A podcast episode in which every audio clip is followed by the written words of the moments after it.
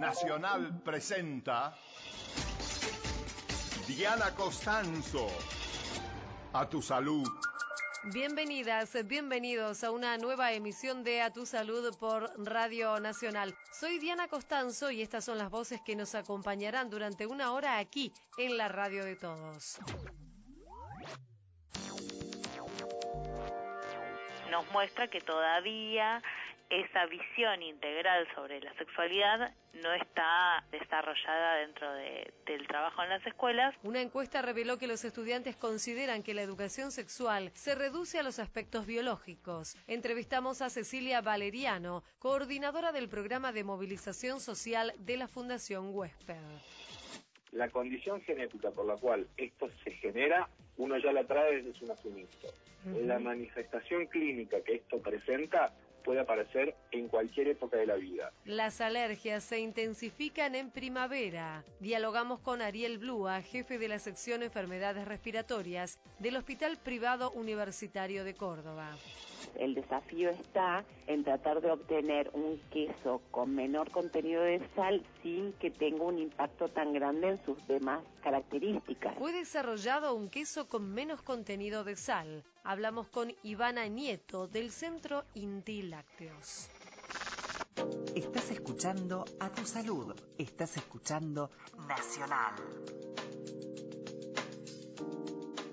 Para la mayoría de los estudiantes secundarios la educación sexual se reduce a los aspectos biológicos.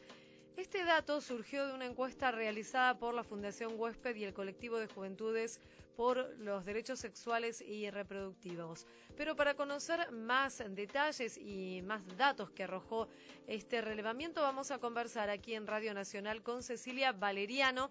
Ella es coordinadora del programa de movilización social y redes de la Fundación Huésped. Ya le estamos saludando. Hola Cecilia, Diana Costanzo es mi nombre. Muchas gracias por atendernos aquí en Radio Nacional. Hola, ¿qué tal? Cecilia, en principio preguntarte con qué objetivo se diseñó y de qué manera se diseñó esta consulta realizada a estudiantes secundarios. Bueno, te comento, en realidad esta es una encuesta que surge como una propuesta durante el año pasado, cuando se cumplieron los 10 años de la Ley de Educación Sexual, la 26150, que fue sancionada en el 2006 pero que lamentablemente después de 11 años de su aprobación todavía hay muchas deficiencias en su implementación. Como parte de este colectivo de organizaciones nos propusimos hacer esta encuesta para tener información y poder evaluar qué cambios habían, se habían sucedido en estos años y, y evaluar ese nivel de implementación. Claro, y los resultados aparentemente, al menos por esta conclusión que parece ser una de las más destacadas, no fueron muy alentadores en cuanto a lo que aprendieron los chicos en estos años de, la ley. Los resultados un poco nos confirman cosas que ya sabíamos, las organizaciones que venimos trabajando en esta temática, pero bueno, nos invita igual a reflexionar con datos más concretos, ¿no? Si bien lo que muestra es un conocimiento de la existencia de la ley de un 50% de los estudiantes, que sería como a mitad de camino, ¿no? Es, 50 los conocen ley y el otro 50 no, pero de ese 50% la mayoría asocia la educación sexual solo con los aspectos biológicos, que es lo que vos destacabas en, en la presentación.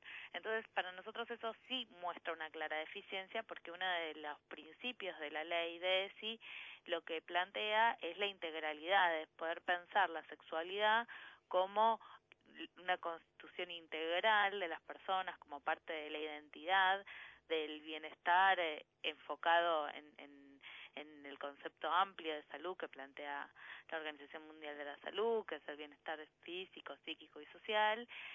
Y por otro lado también incorpora toda la perspectiva de derechos, ¿no?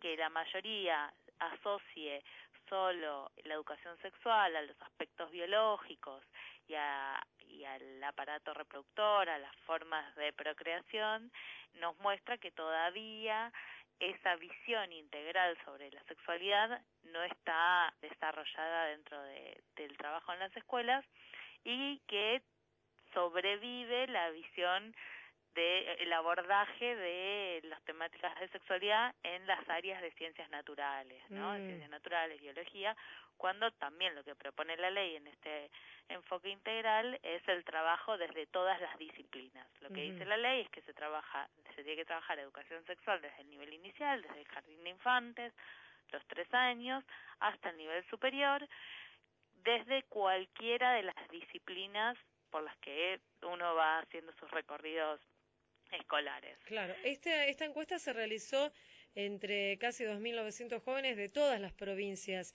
del país. Este resultado que vos estás comentando, ¿es similar en todas las jurisdicciones o hubo diferencias, en, digo, de en- entre, por ejemplo, chicos que viven en Ciudad de Buenos Aires o los chicos que viven en, en algunas otras eh, provincias? Digo, ¿hubo diferencias en cuanto a, a la percepción que ustedes tuvieron? Mm, Hay algunas diferencias, pero no en este tema puntual. Hay algunas diferencias, en, en este tema no hay diferencias significativas. El- en su mayoría se asocia la educación sexual a lo que en la encuesta poníamos como aparato reproductor, ¿no? Como el, al aspecto más biológico. Sí hay algunas diferencias, por ejemplo, en la encuesta indagamos sobre dos ejes principales. Uno que era el trabajo más curricular sobre ESI, es decir, si en las clases se habían trabajado contenidos de educación sexual, y otro que también está eh, pensado en función de los lineamientos de la ley, es indagar qué había pasado en las escuelas frente a situaciones que irrumpen la vida cotidiana, se llaman en la ley, ¿no? Que son situaciones donde hay un suceso que hace visible de alguna manera alguna cuestión que tiene que ver con, con la sexualidad. Puntualmente nosotros preguntamos sobre situaciones de embarazo Sí. en escuelas secundarias y por situaciones de discriminación por orientación sexual. ¿Cuál fue el, el resultado, las respuestas? Lo que nos aparece ahí, que es eh, un dato también llamativo, que creemos que es importante destacar eh, para pensar eh, y evalu- evaluar cómo seguir, es que en ambas situaciones la primera reacción, el primer abordaje que se hace es, el tra- es la discusión de estas situaciones entre pares. Lo que responden los adolescentes es que cuando hubo embarazos o situaciones de discriminación, lo que pasó en su mayoría fue que se charló entre amigos, entre compañeros, pero que no hubo un abordaje de esas situaciones dentro del aula. O sea, que no se trabajó con esos disparadores como una puerta de entrada a la ESI, como está planteada en la ley. O sea que aquí también hay un tema de los docentes, ¿no? De, la- de los adultos en general y de los docentes en particular, que son quienes tienen la, la responsabilidad de mm, estos- que estos conocimientos lleguen a las aulas. Claro, entonces un poco nosotros lo que ahí vemos es que por un lado no hay un abordaje curricular de eso, o sea, esto no se lleva al aula, pero por el otro lado tampoco ha habido resoluciones institucionales. Una de las cosas que indagábamos tenía que ver con si había habido, por ejemplo, a partir de estas situaciones, deserción de la escolaridad y lo que confirmamos es que por lo menos había habido suspensiones de tanto de chicas eh, embarazadas como de personas que habían sufrido discriminación, que habían tenido que dejar de ir a la escuela por un tiempo, se habían tenido que cambiar de turnos.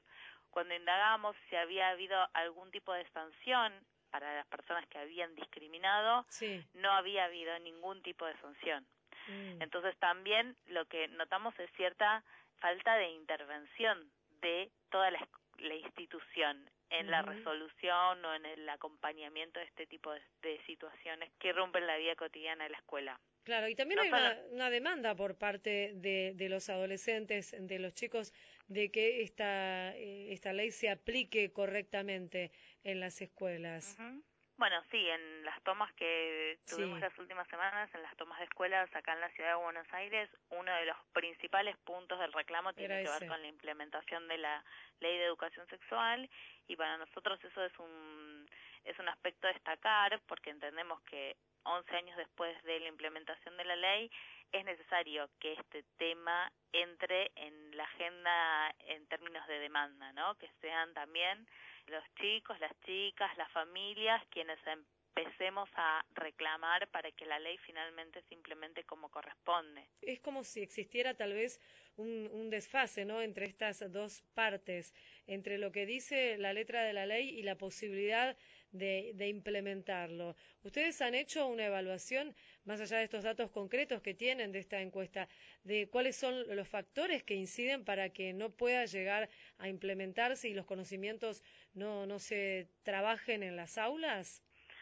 Sí, en realidad hay, hay un conjunto de factores a tener en cuenta. Uno de ellos es que la ley, como todas las leyes nacionales, obviamente abarcan a todo el país, pero cada una de las provincias tiene que adherir a esta ley o sancionar sus propias leyes.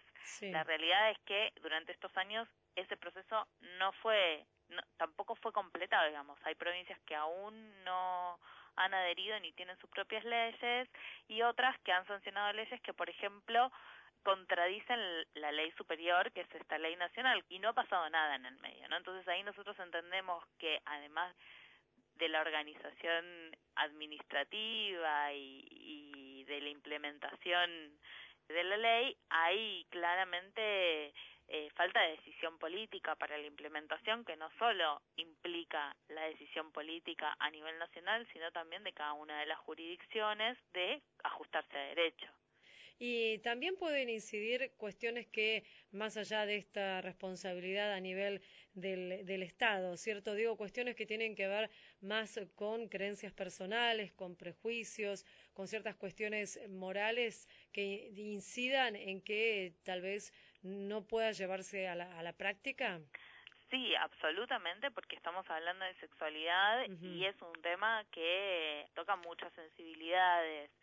Sin embargo, como es una ley y es una ley nacional, no es opcional. Claro. Eh, si no hay decisión política para impulsar la implementación, tampoco se pueden desandar esos prejuicios, esas creencias, Digo, hoy todavía hay escuelas donde mandan notas pidiendo autorización para que se trabajen estos temas en el aula cuando hay una ley nacional. Entonces digo, ninguno de nosotros elige qué le enseñan a nuestros hijos y a nuestras hijas en las escuelas. Tampoco podemos elegir qué se les enseña educación sexual, porque es un contenido, es un contenido curricular enmarcado en una ley nacional. Lo que pasa es que todo esto requiere de poder capacitar, a, capacitar docentes, sensibilizar a las familias. La ley en eso es muy interesante porque así como te contaba que plantea este abordaje integral, también lo que plantea es un trabajo con toda la comunidad educativa, no solo trabajar los contenidos en el aula, también trabajar con estas situaciones que irrumpen la vida cotidiana y también acomodar de alguna forma las instituciones a esta visión de la ley. Entonces, por ejemplo, cambiar las lógicas institucionales que separan cosas de varones y cosas de nenas, como las clases de educación física, mm. como baños, como filas, ¿no? De varones y de nenas, juegos de varones y de nenas. Y lo otro que incluye es el trabajo con las familias.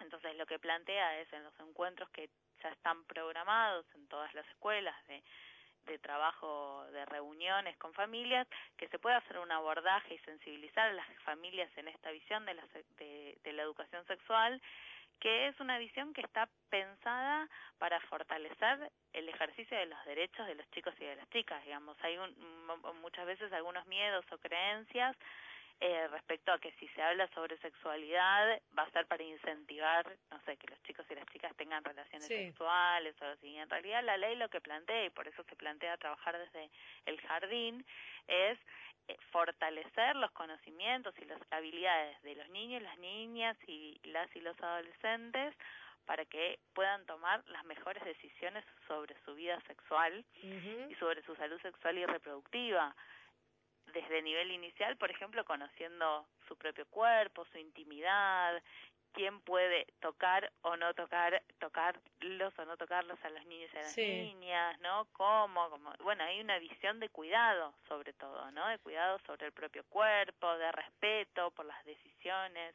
Mucho más abarcativo que lo meramente biológico. Claro, que lo genital, ¿no? Lo Excede lo genital. Por supuesto. Cecilia, una consulta más para ir cerrando esta charla. Hablabas vos de que la ley plantea la capacitación de los docentes, los o las docentes que vayan a impartir estos eh, conocimientos. ¿Quién está eh, a cargo de esta capacitación?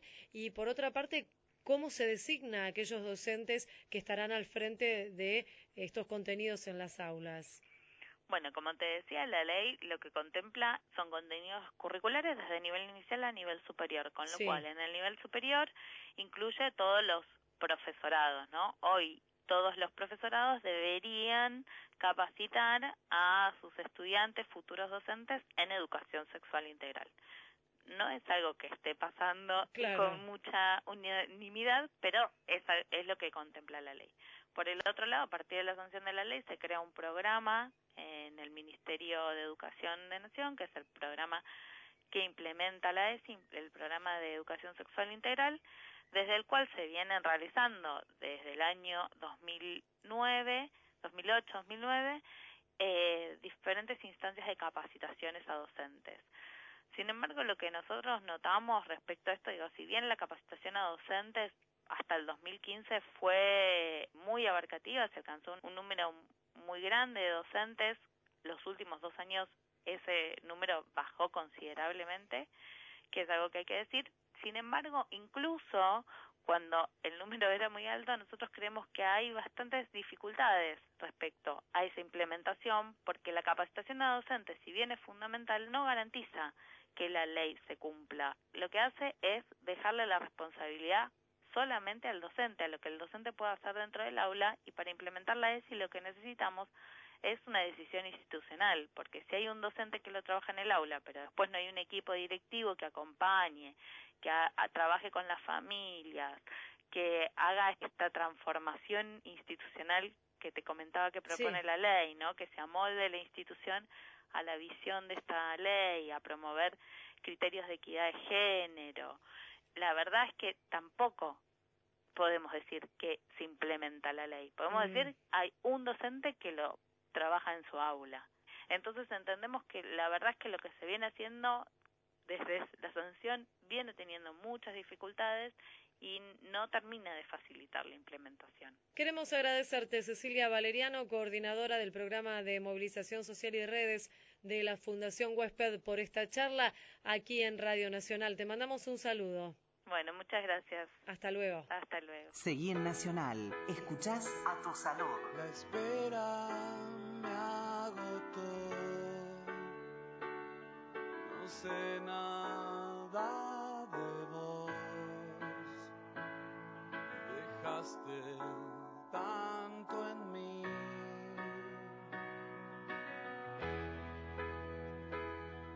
En llamas me acosté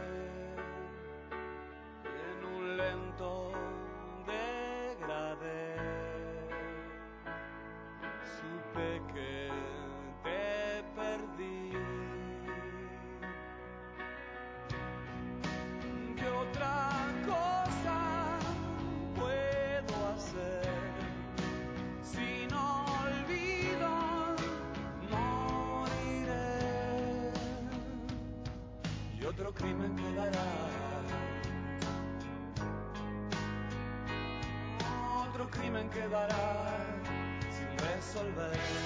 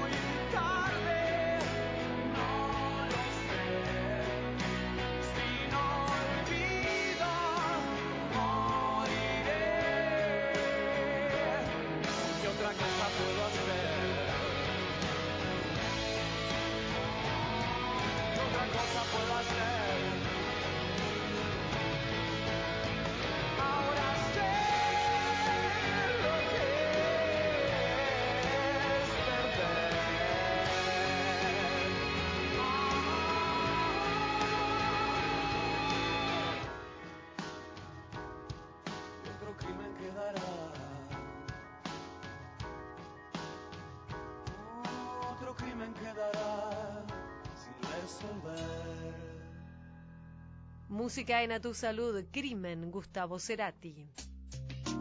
Escuchás a tu salud por Nacional. La primavera es la estación del año preferida por muchas personas. Sin embargo, para otras, quienes sufren alergia, suele resultar muy molesta ya que eh, los síntomas empeoran mientras las plantas y las flores comienzan a brotar. Vamos a conversar aquí en Radio Nacional con el doctor Ariel Blúa, él es coordinador de la sección Enfermedades Obstructivas de la Asociación Argentina de Medicina Respiratoria y también es jefe del servicio de la Unidad de Enfermedades Respiratorias del Hospital Privado Universitario de Córdoba. Ya lo estamos saludando. Hola Ariel, Diana Costanzo es mi nombre. Muchas gracias por atendernos aquí en Radio Nacional. Hola Diana, gracias por la invitación a participar para charlar un poco sobre este tema. En principio, Ariel, preguntarle qué es la alergia y también el asma que está asociado a esta enfermedad. ¿Cómo se describe? Son dos conceptos bastante amplios. Sí. El concepto de alergia en general es un sinónimo muy amplio para ponerle a, a los pacientes. A ver, hay pacientes que son atópicos, que tienen una condición de alergia basal y que la pueden manifestar por un montón de, de atributos. Algunas de ellas se, se, van a traducir a nivel de la patología respiratoria, como es la rinitis alérgica eh, o el asma en, su defecto, pues tiene su, su, su, perfil alérgico. Pero hay otros pacientes que tienen alergia a nivel cutáneo, alergia a nivel ocular, patología alérgica a nivel de su tubo digestivo y que nada tienen que ver con, con patología respiratoria. Entonces, yo creo que es un concepto un tanto amplio a la hora de, de englobarlo. Y el asma es una de las patologías eh, que hoy por hoy es más que prevalente en, nuestro medio y es una enfermedad que inicialmente se la consideraba inflamatoria, pero uno sabe que es una enfermedad que tiene múltiples causas hoy por hoy y hasta se la puede considerar como un conjunto de enfermedades más que como una sola patología que afecta fundamentalmente la vía aérea y que se va a caracterizar por tener episodios de broncoespasmo, de sibilantes, de dolor torácico, de falta de aire y que pueda darse en cualquier época del año y que puede eh, afectar a cualquier tipo de, de, pacientes, tanto adultos como niños, y que no discrimina ni edades ni sexo. Mm. Y hoy por hoy es una de las enfermedades respiratorias más prevalentes en, en nuestro planeta. La rinitis alérgica, más precisamente, para no hablar de alergias en general, y el asma, ¿tienen una relación? Muy estrecha, uh -huh. extremadamente estrecha, te diría. A ver, son dos patologías que coexisten eh, en gran medida. Para que vos tengas una idea de, las cifras, a ver, la rinitis alérgica afecta aproximadamente a un cuarto de la población mundial de los niños y afecta casi al 40% de la población mundial de adultos. Y el asma tiene una, una prevalencia que ronda más o menos el 10% de la población mundial y en nuestro país tiene más o menos esa prevalencia, 9.5%. La coexistencia entre las dos está tan marcada que de los pacientes que tienen rinitis, el 40% probablemente termine desarrollando asma y de los pacientes que tienen asma, el 80% va a terminar, o sea, o, tiene rinitis junto con su asma.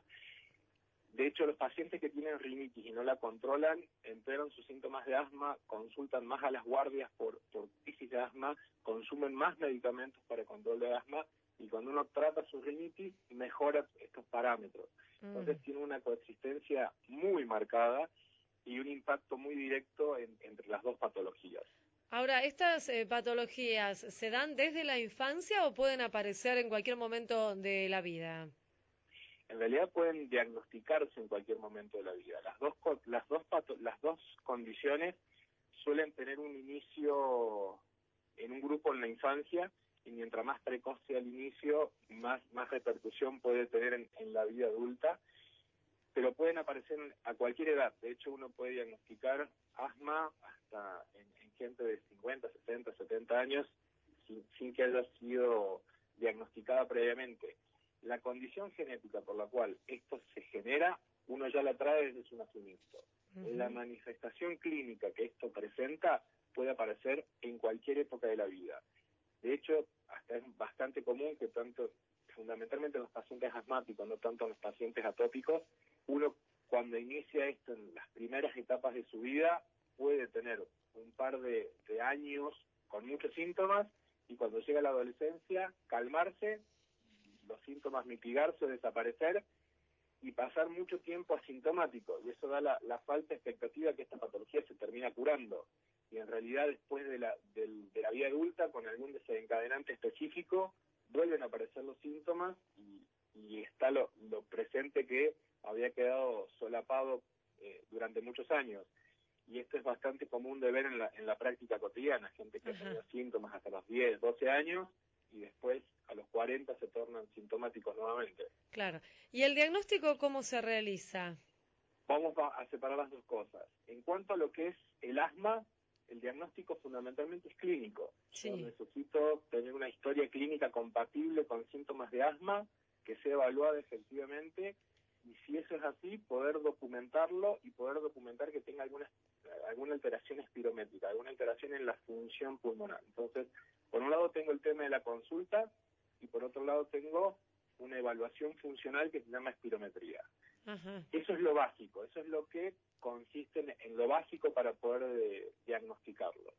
Ya hay situaciones especiales donde uno probablemente necesite alguna metodología diagnóstica un poco más específica, porque muchas veces las espirometrías son normales o las historias clínicas de los pacientes no son del todo completas. Y mientras más grande sea el paciente, ya se empiezan a sumar otras otras alteraciones que uno tiene que diagnosticar o diferenciar de que sea asma o sea otra patología que puede presentar síntomas similares.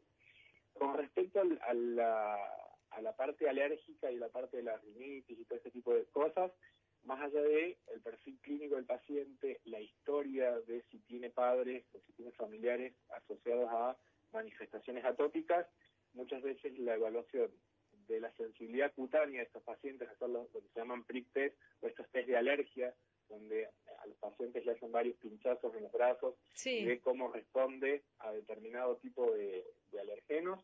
Y muchas veces también nos ayuda el tema de las imágenes, tener imágenes a nivel de, de senos paranasales para ver qué pasa con el engrosamiento de la mucosa a nivel de los senos, los cornetes, el tabique nasal. Bueno, en, en los niños esto también cobra mucha relevancia por el tema de su desarrollo y todo lo que sea patología respiratoria severa en estos chicos se asocia muchas veces a trastornos del sueño y eso viene asociado a trastornos en el aprendizaje y bueno, genera un gran, un gran problema en, los chicos. Estamos hablando, les recordamos a nuestros oyentes, con el doctor Ariel Blúa. Él es el jefe del servicio de la Unidad de Enfermedades Respiratorias allí en el Hospital Privado Universitario de Córdoba. Comenzábamos esta charla, Ariel, diciendo que eh, durante la primavera muchos de estos síntomas pueden agravarse de estos síntomas respiratorios y la calidad de vida de las personas eh, que viven con alergia o con asma, con esta rinitis alérgica o con asma, empeora. ¿A qué se debe esto? Tanto el asma como la rinitis alérgica tienen desencadenantes específicos y eso es importante que uno los pueda identificar. Las variaciones estacionales dentro de estas patologías son importantes y la primavera fundamentalmente en cuanto a la cantidad de alergenos ambientales que hay en el ambiente y en el aire es la que se lleva muchas veces el galardón de oro. Con todo esto de la floración de las plantas, todo el brote de hojas verdes, todo este, este cambio donde se, se empieza a, a tornar colorida, colorido el paisaje, bueno, es muy muy lindo para muchos, pero muy muy Sí. feo para otros porque gatillan todos sus síntomas y está relacionado con esto, con polen, con floración, con un montón de, de alergenos ambientales que se empiezan a percibir más más en esta época y que son los que funcionan como gatillo para para la, el empeoramiento de los síntomas fundamentalmente.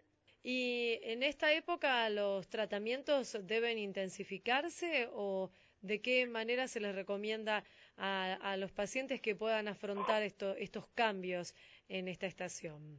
Si el paciente fundamentalmente es de ese grupo que empeora sus síntomas dentro de la primavera, la idea es que él, antes de llegar a esta estación, ya empiece con tratamiento pautado justamente para minimizar el impacto de los síntomas a, a esta, a esta altura del año. Si es un paciente que tiene síntomas muy variables y que no solamente se vinculan a la primavera, hay veces que uno tiene que dejarlo con tratamiento continuo durante gran parte del año para que él pueda controlar el tema de sus síntomas. Eso es una de las cosas que se define si solamente el paciente tiene empeoramiento estacional o es muy lábil y tiene múltiples gatillos que puedan empeorar su, patología. Pero la idea es que esto uno lo controle y le pueda brindar al paciente las herramientas como para que trate de manejar lo mejor posible su sintomatología y que esto no impacte sobre su calidad de vida formal. ¿Y cuáles son los tratamientos que se están utilizando actualmente? Separemos las dos cosas. Sí. Para rinitis, lo que uno utiliza, más allá de tratar de evitar eh, los alergenos que, que le gatillen el cuadro del paciente, uno dispone de un arsenal que está compuesto por los antialérgicos convencionales, por un lado, que son de, de uso masivo y que los pacientes lo utilizan en determinados tiempos y en ciclos de tratamiento. Después disponemos de antiinflamatorios inhalatorios, los que utiliza formalmente el concepto de spray nasales, y que estos ya se dan a, mayor tiempo de uso. Se dispone de antiinflamatorios para la vía aérea por vía oral, que también nos sirven como controladores para, para la patología. Uno puede asociar este tipo de fármacos, muchas veces uno cuando tiene manifestaciones muy importantes, puede llegar a, a, a requerir de otro tipo de medicación más específica, como son algunos, algunos medicamentos inyectables. Uh -huh. La inmunoterapia es otra de las alternativas que uno tiene para manejar este tipo de pacientes, siempre y cuando estén estables. A ver, la inmunoterapia nos sirve para mantener el periodo de estabilidad de los pacientes, pero no para tratar un paciente que esté exacerbado de sus síntomas para volverlo a, a, una condición más controlable. La inmunoterapia lo que me permite es manejar mi situación inmunológica de base, tratando de desensibilizarme y que el tiempo que, que, que pase entre evento agudo y evento agudo sea, sea más largo. Uh -huh. En relación al asma, los tratamientos van variando, diría que bastante a menudo. Este año hemos tenido la presentación de un par de fármacos nuevos para, para, asma, pero para asma uno plantea un manejo escalonado de la situación en función del grado de síntomas del paciente y en función del grado de control de los síntomas que ese paciente tenga. Y vamos desde los broncodilatadores convencionales de acción corta que se pueden utilizar a demanda para cuando un paciente tenga solamente síntomas esporádicos a antiinflamatorios inhalados en forma de spray o de dispositivos de polvo seco, la asociación entre broncodilatadores de acción prolongada y antiinflamatorios inhalatorios, que hoy son un poco la vedette del tratamiento del asma, y cuando ya esto no me alcanza para controlarlo, aumentando la dosis o asociando fármacos, la posibilidad de, eh, en pacientes con asma muy severa, con pacientes con asma no controlada, utilizar la, lo que nosotros llamamos anticuerpos monoclonales, o sea que son tratamientos específicos dirigidos a algunas características puntuales de los pacientes que nosotros llamamos fenotipos o endotipos. Mm. Eh, el uso de antiinflamatorios vía oral, como mencionábamos recién con, con la rinitis, también está, está indicada en el asma y este, uno tiene ya un, un, algoritmo de tratamiento escalonado para ir subiendo o bajando de intensidad en, en en el tratamiento en función de cuál sea el grado de control del, de los síntomas del, paciente. O sea que hay muchas alternativas para que se pueda mejorar la calidad de vida de las personas, tanto que viven con rinitis alérgicas como con, con asma. Queremos agradecerle, doctor Ariel Blúa, coordinador de la sección de enfermedades obstructivas de la Asociación Argentina de Medicina Respiratoria y también jefe de la unidad de enfermedades respiratorias del Hospital Privado Universitario de Córdoba, por su tiempo y por esta charla. Le mandamos un saludo. Muchas gracias a ustedes por la invitación y bueno, espero que la información brindada ayude y sirva para todos los que soportan esta época con todos sus síntomas respiratorios. Gracias, hasta luego. Estás escuchando a tu salud. Estás escuchando Nacional. El científico tucumano Diego Plopper, junto a un equipo de investigadores, logró identificar las causas del avance del melanoma, que es el tipo de cáncer de piel más peligroso. Se trata de un descubrimiento que en el futuro podría permitir desarrollar fármacos y nuevas terapias que ayuden a combatir esta enfermedad. La investigación que se encuentra en la etapa inicial podría también servir para establecer si existen vínculos entre el melanoma y el Parkinson. El estudio se desarrolló en el laboratorio de Edward de Robertis en la Universidad de California, en Los Ángeles, a partir de un trabajo elaborado por Plopper, quien se doctoró en la Universidad Nacional de Tucumán y actualmente integra el Instituto Superior de Investigaciones Biológicas. Según la Fundación Internacional del Cáncer de Piel, hay que recordar que esta enfermedad se ha incrementado en los últimos 30 años en todo el mundo y se estima que uno de cada cinco habitantes del mundo va a desarrollar este tipo de cáncer en el transcurso de su vida, es decir, el 20% de la población total. En Nacional estás escuchando A Tu Salud. WhatsApp Nacional 116-584-0870. En Nacional. Comunicados por WhatsApp. Ahora, Nacional. En todo el país. 12 de la noche, 43 minutos. Nos escuchás también en Ushuaia. Por AM780. Escucha cada región del país en un solo lugar. Descarga la app de Nacional, disponible para iPhone y Android. A tu salud. Con Diana Costanzo, por la radio de todos. Consumir mucha cantidad de sal puede ser perjudicial para la salud y está asociado con mayor riesgo, por ejemplo, de hipertensión arterial y de enfermedades cardiovasculares. Y es por eso que se impulsa y se trabaja en diferentes acciones para reducir el contenido de sodio, sobre todo en los alimentos procesados. Y en esta línea se trabaja en el INTI Lácteos de la provincia de Santa Fe. Vamos a conversar aquí en Radio Nacional con una de sus integrantes. Ella es Ivana Nieto y ya la estamos saludando. Hola Ivana, Diana Costanzo es mi nombre. Te saludamos desde aquí, desde Radio Nacional. Muchas gracias por atendernos. No, muchas gracias a ustedes. Ivana, en principio preguntarte en, en, conjunto cómo se trabaja en el Inti Lácteos para que la gente conozca cuál es la, línea, cómo se desarrollan las actividades en, en, este departamento, en esta dependencia del Inti. Mira, en realidad esto viene eh, a través, digamos, de un lineamiento de la Organización Mundial de la Salud.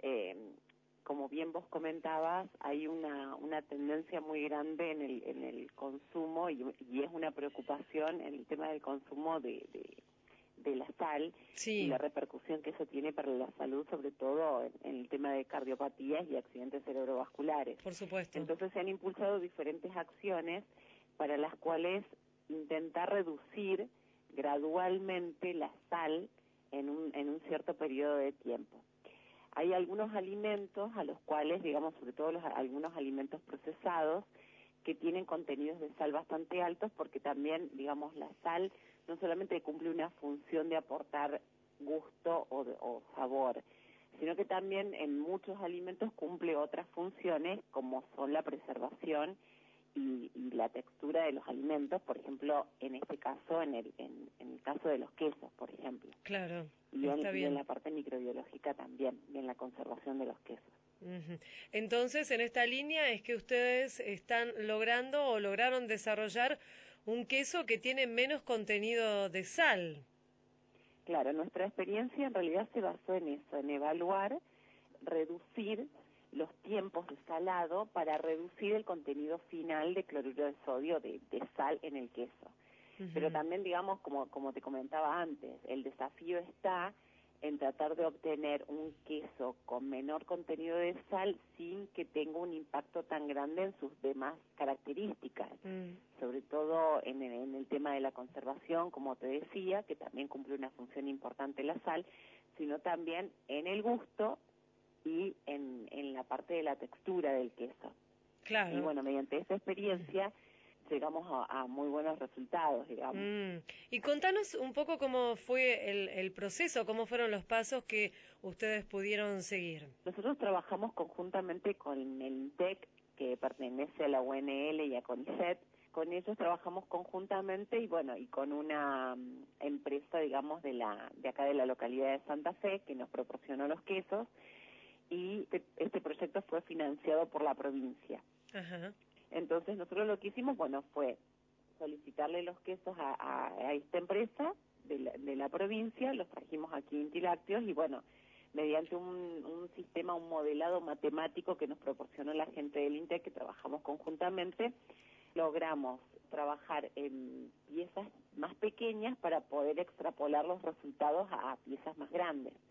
Entonces, bueno, trabajamos a través de modelados matemáticos y sometimos esas placas de quesos a diferentes tiempos de salado en, en una salmuera que también preparamos. Y bueno, luego de esto nosotros evaluamos la repercusión en diferentes características, digamos, cuál fue el impacto en las características físico-químicas y microestructurales de los quesos. Y lo evaluamos a través del tiempo, al primer día, digamos, a los 14, a los 26 y a los 40 días, que son aproximadamente los días, eh, la vida útil aproximadamente de estos quesos queso es el, el, queso barra, el queso tibo ah, barra, el queso, digamos que se corta máxima, como, ah, como claro. comúnmente se sí, lo conoce. El que se usa para sándwich, digamos.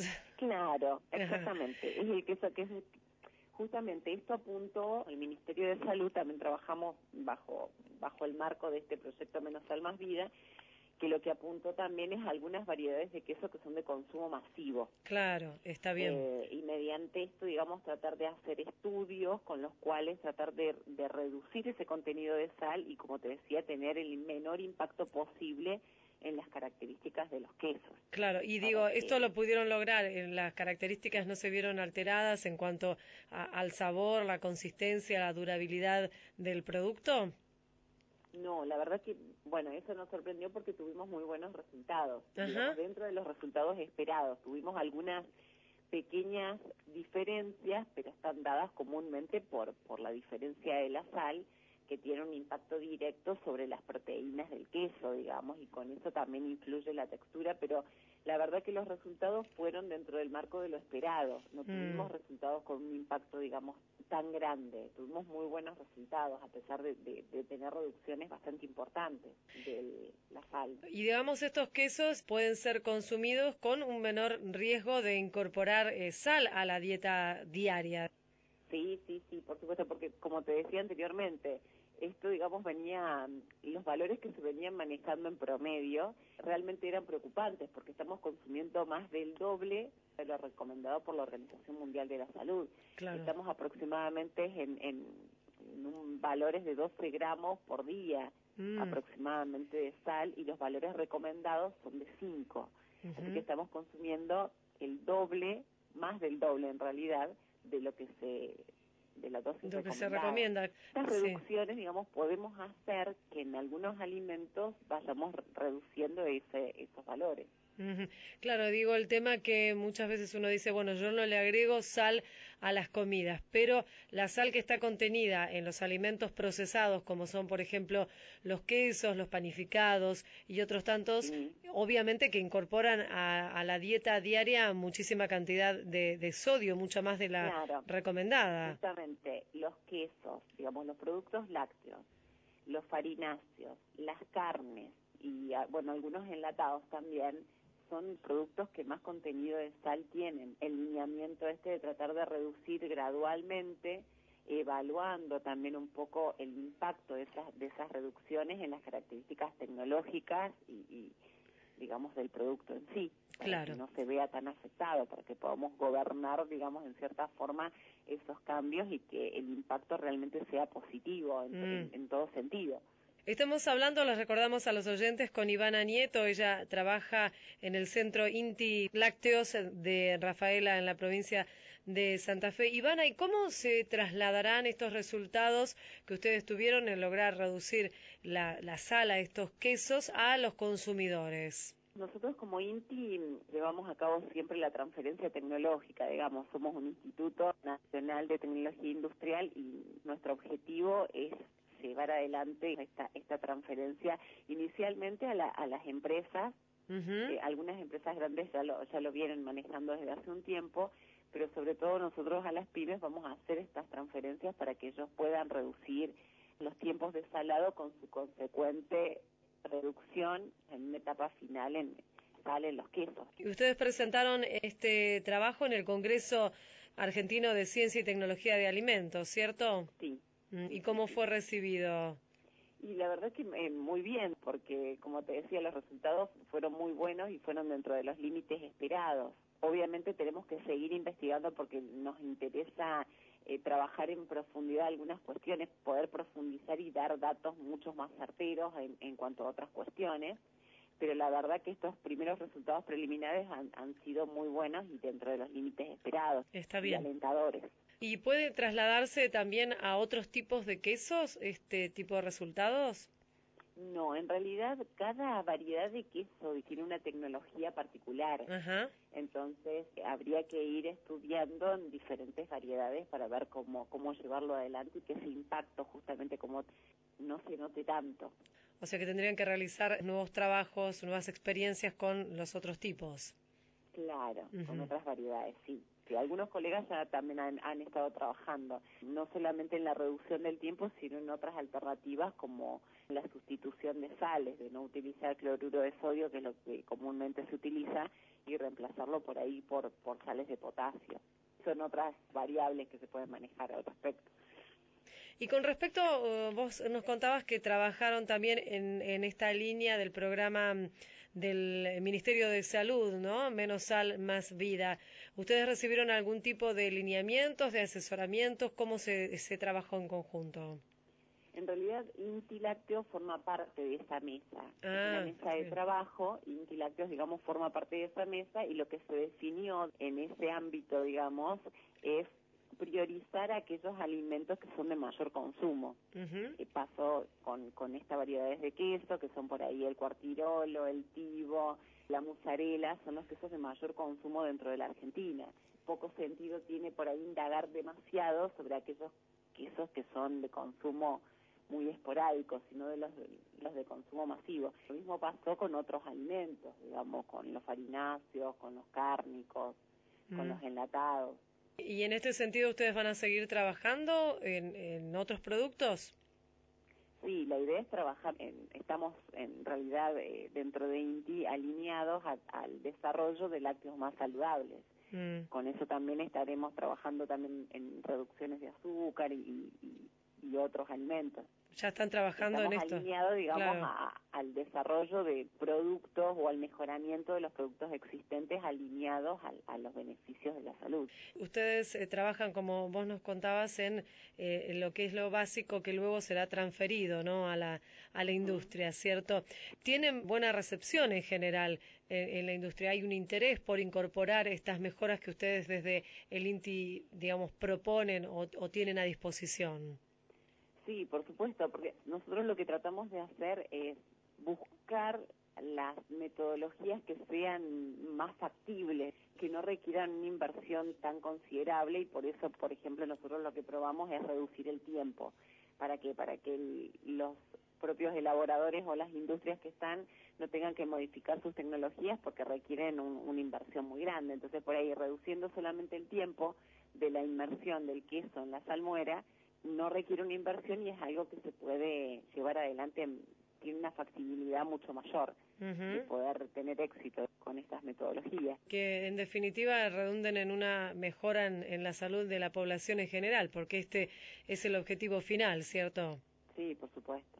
Queremos agradecerte, Ivana Nieto, entonces, integrante del INTI Lácteos en la provincia de Santa Fe, allí en Rafaela, por esta entrevista, por esta charla. Te mandamos un saludo, muchísimas gracias. No, muchas gracias a ustedes. Hasta luego. Hasta luego.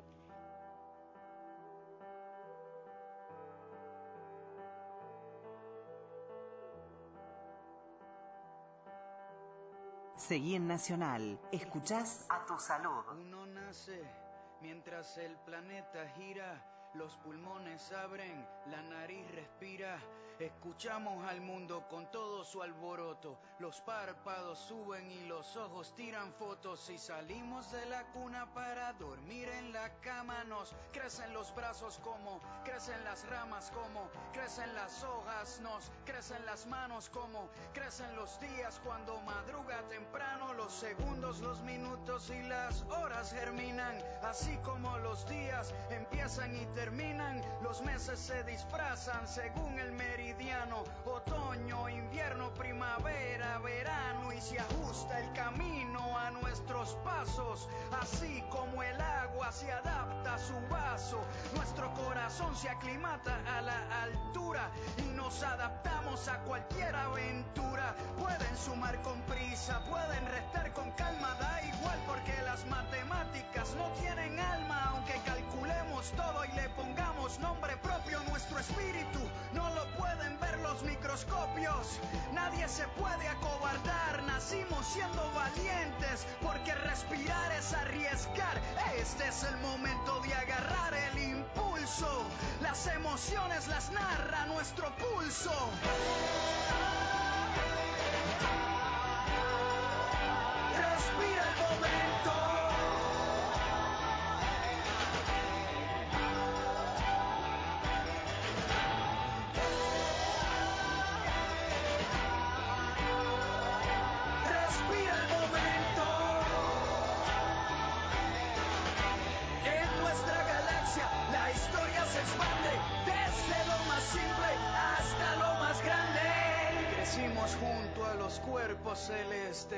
Somos el norte, sureste y oeste. Somos la tierra con todas sus huellas. Una supernova entre todas las estrellas. Absorbemos la luz de los rayos mientras la clorofila navega por los tallos. Los grados y centígrados calientan los termómetros a 150 millones de kilómetros. Hay una vía láctea producimos más ideas que personas. No somos pequeños ni muy grandes tampoco. Somos muchos y también somos pocos. Somos el golpe cuando aterriza y también somos la piel cuando cicatriza. La muerte nunca nos venció porque todo lo que muere es porque alguna vez nació.